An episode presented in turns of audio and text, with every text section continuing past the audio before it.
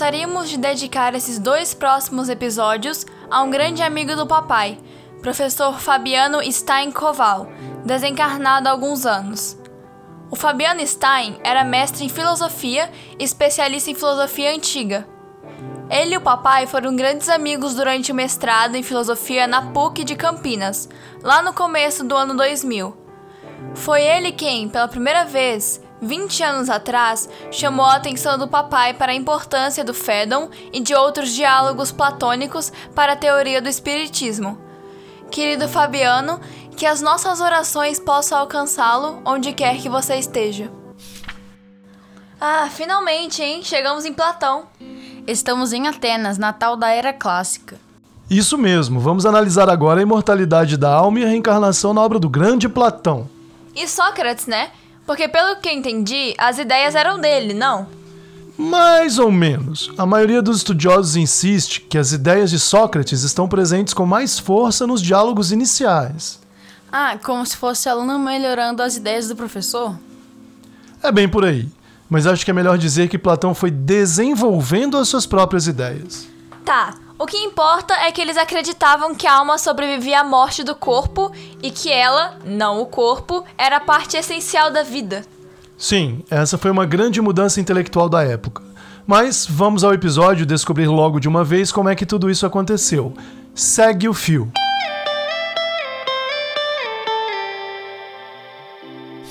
Segundo a famosa expressão de Whitehead, a história da filosofia ocidental nada mais é, em suma, que uma série de notas de pé de página à filosofia de Platão. A importância desse filósofo na história das ideias religiosas é igualmente considerável. A antiguidade tardia, a teologia cristã, a partir sobretudo do século IV, a gnose ismaelina, o renascimento italiano foram profundamente, embora de maneira diversa, marcados pela visão platônica. Mircea Eliade temos estudado até este momento o desenvolvimento do conceito de alma na cultura e no pensamento grego antigo. Nosso objetivo nestes primeiros episódios é entender como a noção de alma que chegou até nós foi sendo construída ao longo do tempo, das tradições históricas e religiosas mais antigas até a filosofia da era clássica, de Sócrates e Platão, ou seja, por volta do ano 800 a.C. até mais ou menos 350 a.C. Vimos nos episódios anteriores que no texto de Homero, a alma não era mais que uma sombra que escapava do corpo na hora da morte, ou seja, a alma não tinha lá muita importância.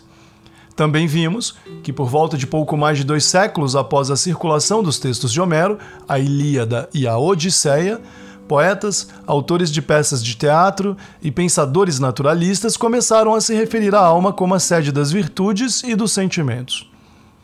John Burnett no clássico A Doutrina Socrática da Alma, argumenta que, muito provavelmente, isso se deu por associações de ideias tais como vincular o ato de respirar com firmeza e o momento de agir com coragem. A palavra grega psique tem como raiz a noção de ar, de vento ou mesmo de respirar. Burnett afirma que em muitas culturas antigas é possível encontrar a noção primitiva de que o orgulho e a coragem são naturalmente expressadas pela respiração pesada. Literalmente, quando alguém ou um bicho bufa. Algo que deve ter sido observado primeiro em cavalos, por exemplo.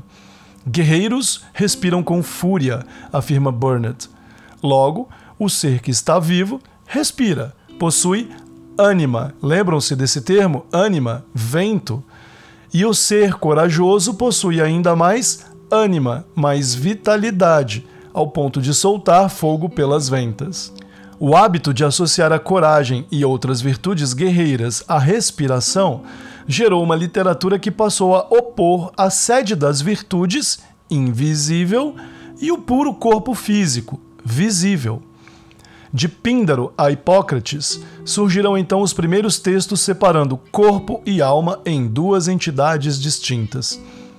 Não podemos nos esquecer de apontar também as mudanças religiosas impostas na cultura pela difusão do orfismo e do pitagorismo, essenciais para entender esse processo de centralidade da alma no período clássico da antiguidade grega.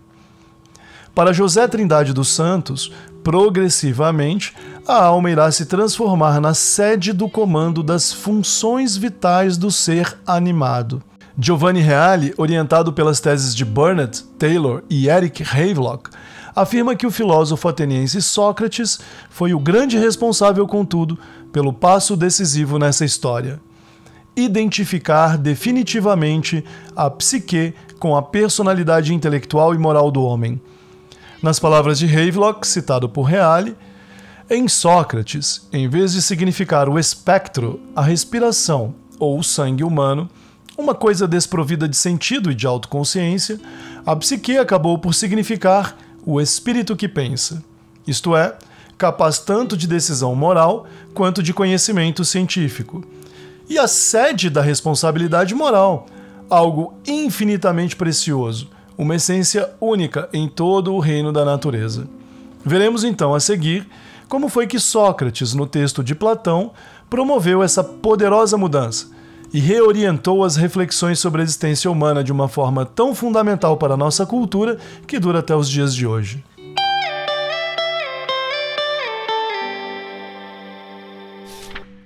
Nenhuma outra coisa faço enquanto ando por aí a não ser persuadir, tanto os mais jovens quanto os mais velhos dentre vocês, a não militar em favor nem do corpo nem do dinheiro e vou dizendo que não surge do dinheiro a virtude, mas da virtude surge o dinheiro.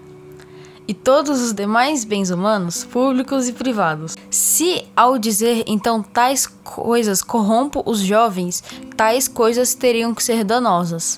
Porém, quer me liberem, quer não me liberem.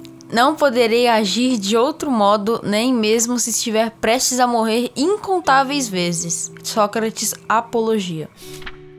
O filósofo Sócrates viveu na cidade de Atenas entre os anos 470 e 399 a.C. Como vocês devem se lembrar, ele foi o grande responsável por colocar a vida das pessoas no centro da reflexão filosófica. Nenhum pensador teve tanta influência na cultura ocidental quanto Sócrates. Por causa do enorme impacto de seus questionamentos, ele foi julgado e condenado à morte sob a acusação de corromper a juventude e de anunciar uma nova divindade, não reconhecendo os deuses oficiais da cidade de Atenas. Platão foi seu principal discípulo e já contava com um pouco menos de 30 anos de idade quando Sócrates foi executado. A obra de Platão é vasta e a maior parte dela chegou intacta ao nosso tempo. Platão escrevia na forma de diálogos, diálogos entre o seu mestre e os discípulos. E os seus textos podem ser divididos entre aqueles nos quais a influência de Sócrates é mais evidente e aqueles em que as ideias de um Platão já maduro assumem o controle da narrativa. Não é fácil estabelecer uma teoria da alma unificada nos diálogos platônicos. No diálogo Górgias, somos apresentados pela primeira vez a ideia de que o corpo é a prisão da alma, invertendo a tese de Homero. Em A República, um dos seus textos mais importantes, Platão apresenta uma teoria tripartite da alma, que articula existência individual e coletiva num modelo de cidade ideal. No Timeu, Platão esboça uma teoria da criação das almas integrada à harmonia do cosmos, cujo primeiro princípio é declarado no diálogo Fedro, idêntico ao princípio da alma. Já no diálogo Menon, encontramos uma defesa da transmigração das almas e da teoria do conhecimento, segundo a qual conhecer é recordar, recordar aquilo que contemplamos em outras vidas e durante o intervalo entre elas no mundo inteligível, para todos os efeitos, no mundo dos mortos. José Trindade dos Santos propõe que o traço comum dos muitos significados de alma em toda a obra platônica é apresentar a alma como a vida e a ordem, suporte da própria razão. Como afirma Platão no Fedro, a alma é movimento, é aquilo que se move a si e por si. É também no Fedro que encontramos a famosa comparação da relação corpo e alma com um cocheiro e seu cavalo bem como a imagem das asas da alma, simbolizando a luta permanente entre as aspirações intelectuais e os apetites do corpo. Bom, como vocês já puderam perceber, sintetizar pensadores tão importantes não é um trabalho fácil. Mas os nossos objetivos aqui são mais singelos. Pretendo mostrar as principais ideias de Platão sobre a imortalidade da alma e a vida após a morte que influenciaram diretamente a ideia cristã e mais tarde o próprio Espiritismo. Para atingir esses objetivos, eu vou me concentrar em dois momentos distintos neste e no próximo episódio. Agora, trataremos da concepção de alma em razão da expectativa de uma vida após a morte e no próximo, estudaremos a defesa por Sócrates e Platão da ideia de reencarnação. Pensando nisso, não há diálogos mais significativos na obra platônica do que a Apologia de Sócrates e o Fédon. Os dois são os principais diálogos nos quais Sócrates apresenta sua visão acerca da relação entre a vida e a morte diante do tribunal que o acusa e às vésperas de sua execução. Esses dois textos, mais o diálogo Eutífron e o diálogo Criton, foram utilizados por Allan Kardec na introdução ao Evangelho segundo o Espiritismo para defender que Sócrates e Platão são antecessores do cristianismo. Além desses textos, no próximo episódio, irei explorar também o diálogo A República, a fim de compreender como Sócrates e Platão representam e justificam, filosoficamente, a ideia de reencarnação.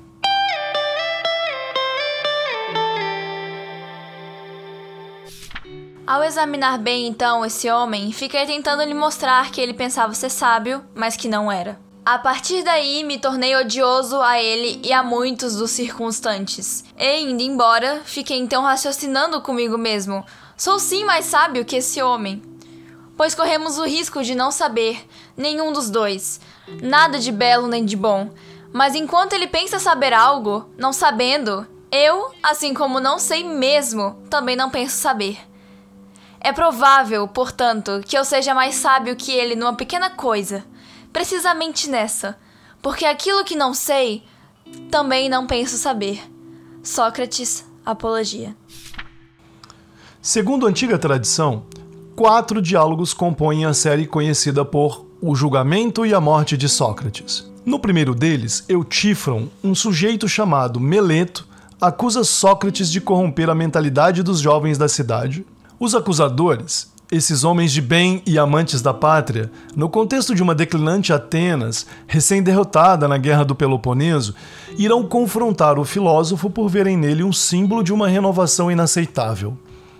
O trabalho de Sócrates, ao ensinar à nova geração uma forma diferente, a filosofia, de abordar as tradições e os costumes da cidade e de suas famílias, era apontado como um elemento de distúrbio e de desunião inaceitáveis. Nesse diálogo, Sócrates, acusado então de impiedade ou desobediência para com os deuses da cidade, demonstra a Eutífron que a devoção aos deuses somente se correlaciona com a justiça caso o indivíduo seja ele mesmo justo e virtuoso. Em sua visão, a piedade para com os deuses não se resume a sacrifícios e adorações, mas em tentar ser como eles, uma pessoa boa e justa. Na Apologia, acompanhamos Sócrates diante do conselho de 500 cidadãos que deverão julgá-lo. No diálogo, encontramos, na verdade, três discursos: a defesa de Sócrates, o discurso que trata da proposição de uma pena no caso de condenação, o que era um direito concedido ao réu pela lei ateniense, e, finalmente, o discurso com as considerações finais e uma abordagem sobre o sentido da morte. Ao longo de toda a apologia, Sócrates se refere a uma voz divina com a qual ele convive e que o conduz ao longo de sua vida. É o seu daimon. Voltarei a esse ponto nos próximos episódios. Em certo momento, ele afirma perante seus acusadores que sempre que algo ruim estava para lhe acontecer, o seu daimonion o alertava. Ali, contudo, desde quando saiu de casa até o momento de ir para o tribunal, sua voz orientadora estava em silêncio. Se ele está ali enfrentando a acusação que pode levá-lo à morte, por que motivo essa voz está ausente? O próprio filósofo responde: Corre-se o risco de que isso que acaba de se passar comigo seja um bem. Tenho uma grande comprovação disso. Pois não há como o sinal habitual não ter se oposto a mim, a não ser que eu estivesse prestes a realizar algo bom. Reflitamos então também por aí, de que há muita esperança de que morrer seja um bem. Logo, se a possibilidade de morrer pode não ser um mal, Sócrates propõe: morrer é uma destas duas coisas. Ou é como um nada e o morto não tem nenhuma sensação, ou, conforme se diz por aí, ocorre de ser uma transmigração e uma transferência da alma aqui deste lugar para um outro. Assim, se a primeira opção for correta, que há de se esperar de ruim acerca da morte?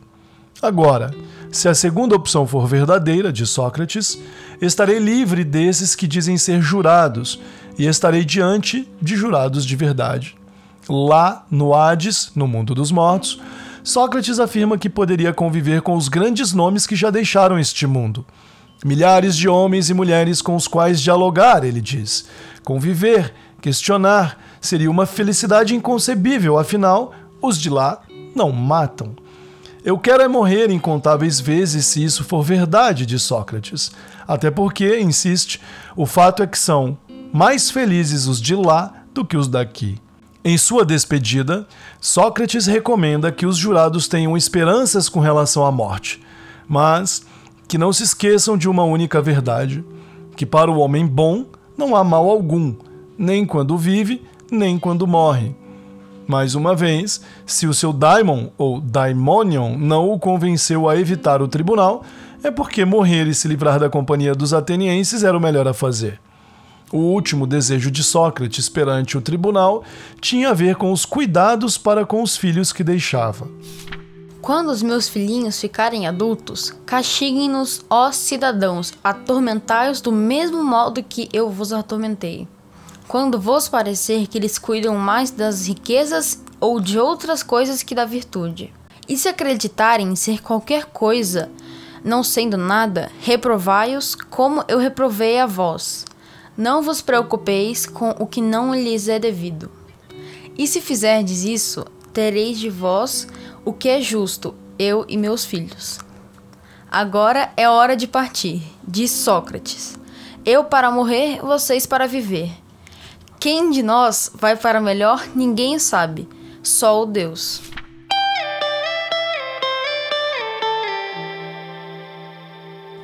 Na sequência, temos o diálogo Criton, e nele conhecemos a prisão onde Sócrates aguarda a execução da pena de morte.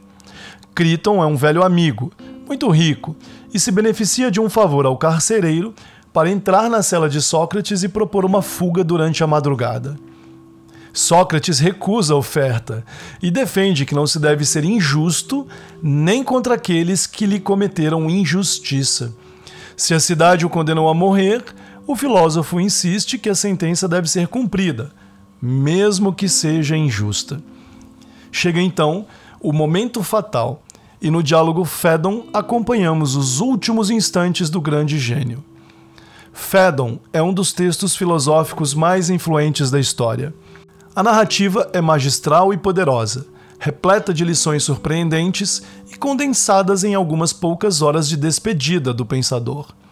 O texto, escrito por Platão, é narrado por Fédon, discípulo de Sócrates, a pedido de Equécrates. Platão está ausente da cena.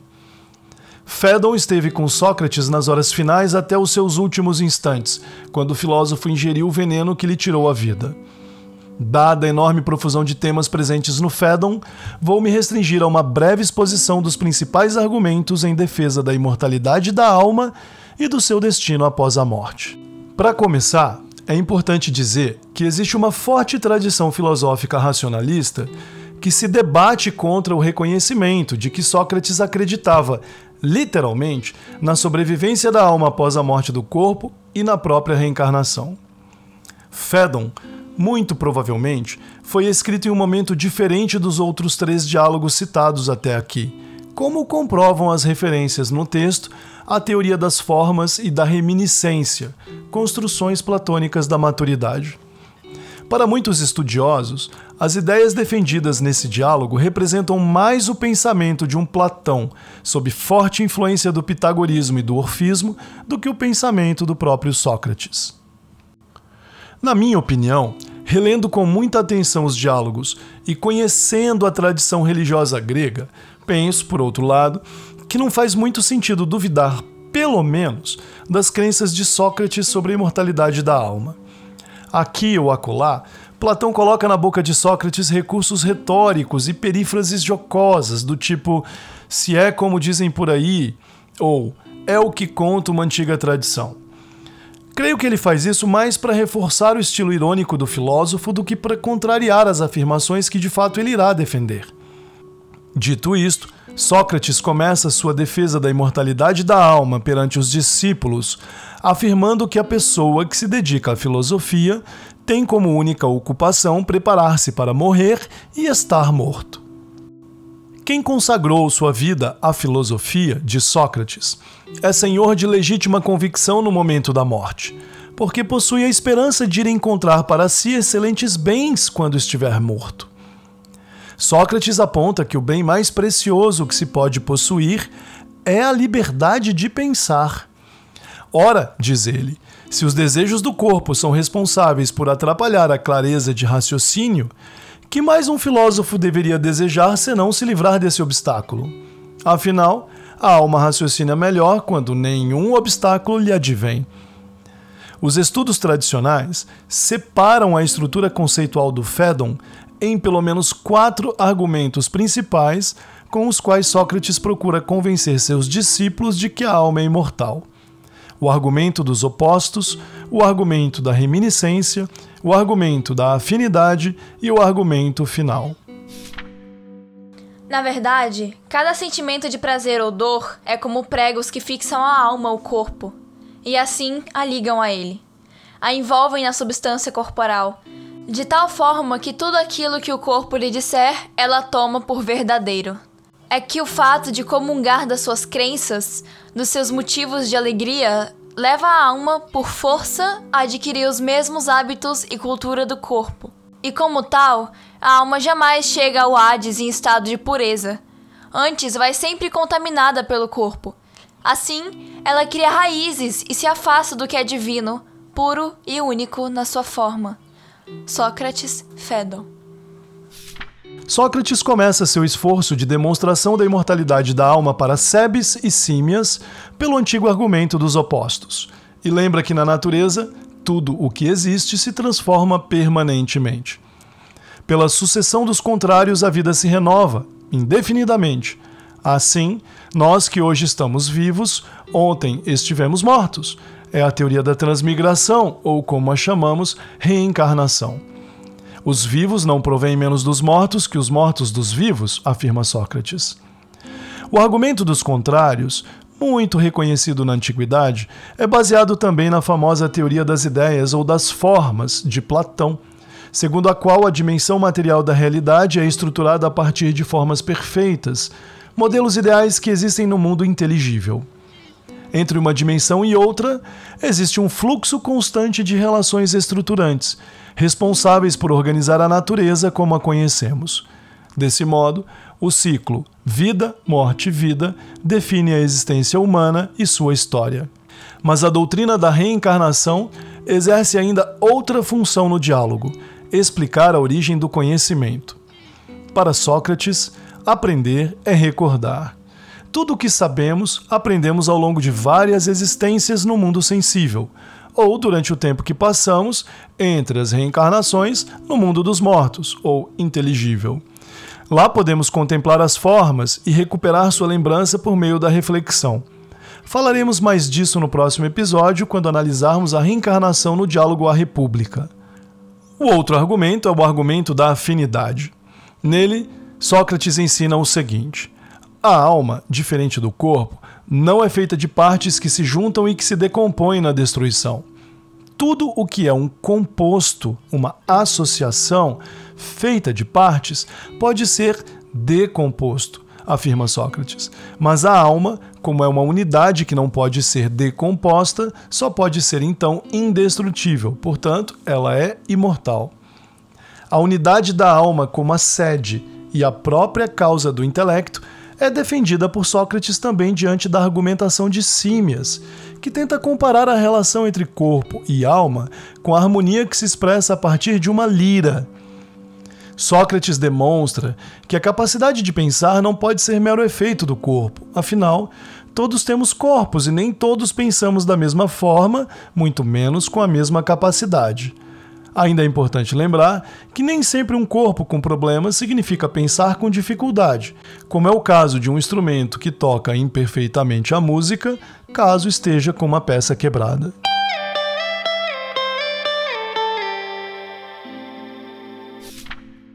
Porém, meus caros, prosseguiu Sócrates, eis outro aspecto que convirá ponderar. Se a alma é de fato imortal, isso implica que cuidemos dela, não apenas em vista deste espaço de tempo a que chamamos vida, mas da totalidade do tempo. Desde o momento, porém, que se nos revela imortal, nenhum outro escape ou salvação dos males resta que não seja adquirir, no mais alto grau possível, virtude e inteligência.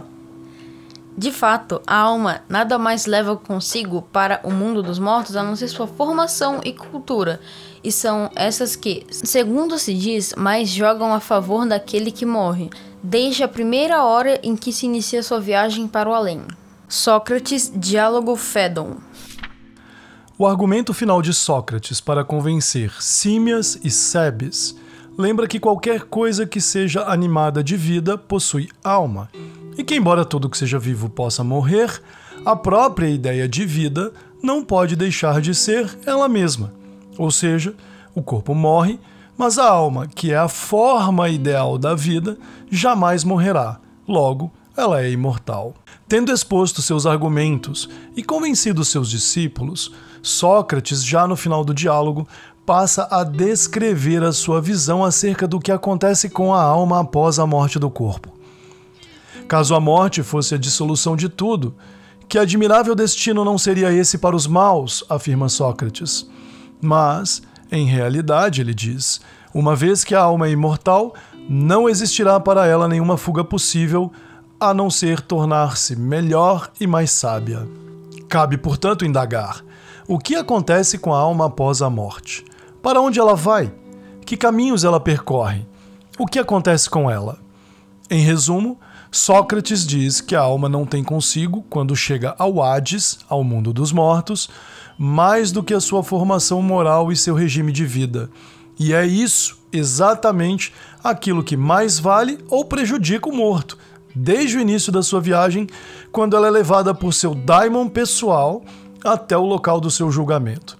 Então, a alma permanece no Hades por um tempo até ser reconduzida à reencarnação. A partir desse ponto da narrativa, Sócrates descreve minuciosamente uma espécie de geografia terrestre da vida após a morte. Sócrates está convicto de que a Terra é muito grande e de que habitamos apenas uma parte dela. Nós moramos, na verdade, em cavernas na Terra, e a Terra em si mesma, pura, encontra-se na abóboda celeste. O éter que ocupa a atmosfera celestial desce às cavernas da Terra como uma espécie de borra e preenche todo o espaço à nossa volta. Nós, que habitamos essas cavidades de Sócrates, não percebemos e cremos habitar na parte superior. Da mesma forma como acreditaria morar na superfície do oceano aquele que habitasse o seu fundo, pois, vendo o Sol e os demais astros através da água, haveria de tomá-los e o próprio oceano por um céu. Nossa indolência e fraqueza nos impedem de ir até a verdadeira superfície, até o ar superior. E se fôssemos até lá, encontraríamos seres quase perfeitos, isentos de doenças e de maiores dificuldades. Habitações belíssimas, templos sagrados, arte e filosofia em abundância.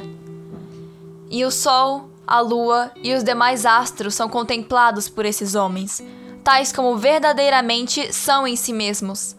A esses privilégios se junta uma felicidade que lhes é acompanhante natural. Sócrates, Fédon. Por outro lado, quanto às regiões interiores, encontram-se muitos espaços ocos, fundas cavernas e túneis, interligando enormes canais subterrâneos por onde correm as águas caudalosas de muitos rios. Alguns são rios de fogo, outros são rios de lama. A reunião de todos esses rios, dentre eles o Oceano, o Periflegetonte, o Estige e o Cocito, se dá nas bordas do Hades. Esses são os caminhos percorridos pelas almas dos mortos, conduzidas por seus gênios tutelares para serem julgadas e então separadas conforme seus atos em vida. As almas criminosas são precipitadas no Tártaro, onde experimentam intensos sofrimentos. Aquelas almas cujos crimes podem ser perdoados depois de um tempo são lançadas no rio Cossito e, obtendo o perdão de suas vítimas, ganham a oportunidade de reencarnar.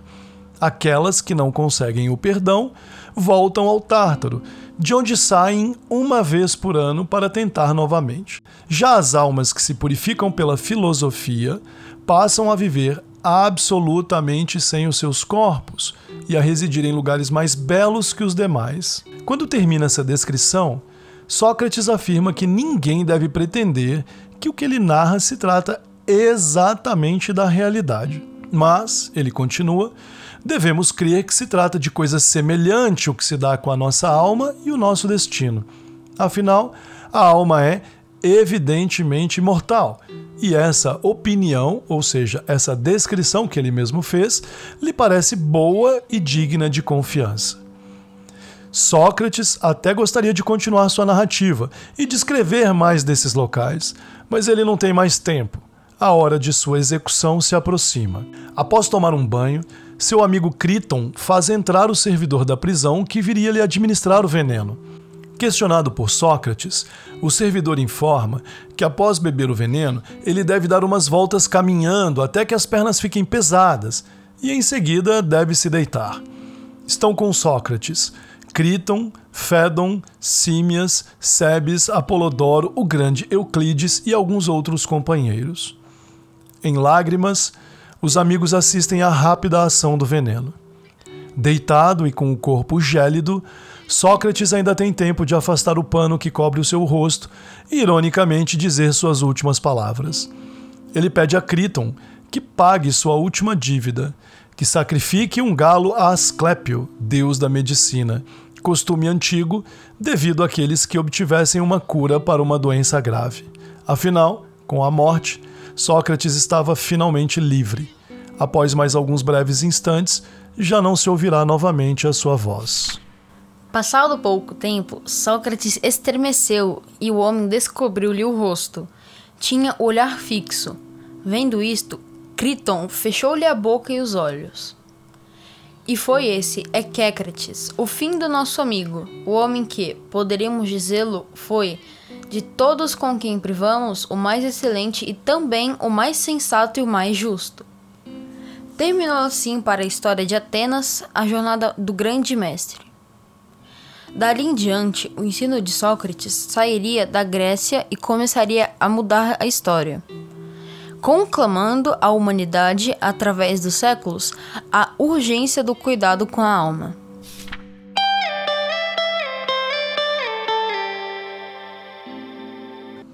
Bom, o episódio já está muito longo. Precisamos encerrar por aqui. Deixe-me fazer apenas algumas observações. Sobre a descrição platônico-socrática da vida após a morte, Mircea Eliade, o grande historiador das religiões, afirma que nos diálogos da juventude, Platão separava radicalmente mito e verdade.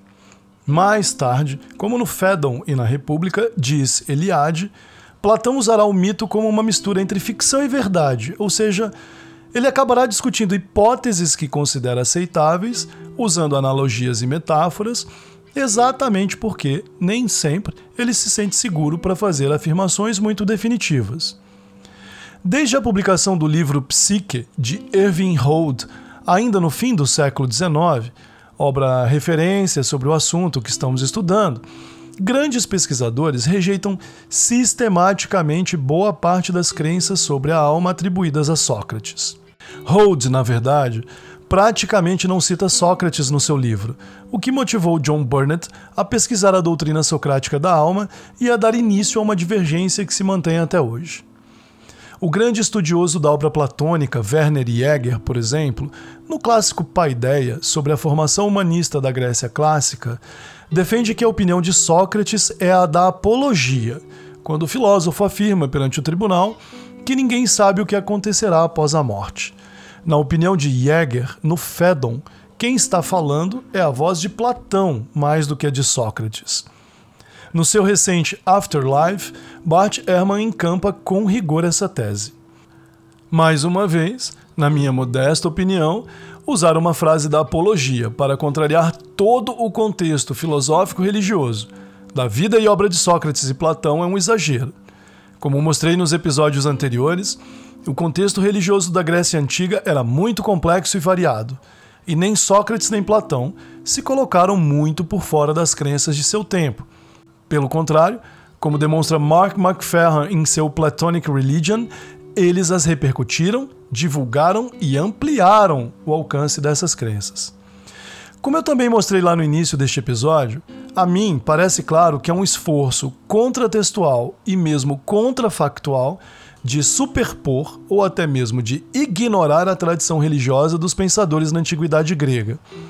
O que é muito influenciado não apenas pela tradição racionalista, mas, convém sempre lembrar, pelas tradições cristãs, católicas e reformadas, que jamais admitiram, por exemplo, o intercâmbio entre vivos e mortos, ou, claro, o politeísmo das tradições gregas antigas. Cabe a você, ouvinte, fazer seu próprio juízo acerca do assunto. Espero estar ajudando de alguma forma, e aí na descrição do episódio você tem as referências de que eu me utilizei para gravar esse episódio. No próximo episódio, vou discutir especificamente a ideia de reencarnação na obra platônica e vou somar as descrições do Fédon àquelas presentes na obra magna A República. Apenas no episódio seguinte, eu vou então promover uma síntese e explicar como Kardec juntou o mosaico desses diálogos na introdução do Evangelho segundo o Espiritismo, para afirmar que Sócrates e Platão são não apenas os antecessores da ideia cristã, mas do próprio Espiritismo. E claro, vou mostrar as principais consequências disso, muitas delas ainda pouco percebidas pela comunidade espírita brasileira. Ah, só mais uma coisa usamos para o estudo da Apologia, do Eutífron e do Criton a versão recém-publicada da Nova Fronteira, no box Platão, que ficou bem legal. Já para o Fédon, conseguimos comprar um exemplar usado da tradução direta do grego da editora da UNB, feita por Maria Teresa de Azevedo, um clássico hoje esgotado. Para ler A República, indicamos a versão da editora Perspectiva da USP, organizada por Ginsburg. Comparamos todas as traduções com a versão em inglês das obras completas de Platão, organizada por John Cooper e publicada pela Cambridge. Todas as obras estão referenciadas aí na descrição do episódio. Muito bem, mas por hora acho que está bom. Caso tenham gostado, lembrem-se de compartilhar o episódio e mande sua pergunta ou sugestões lá no nosso direct no Instagram, arroba Até logo, nos vemos no próximo episódio.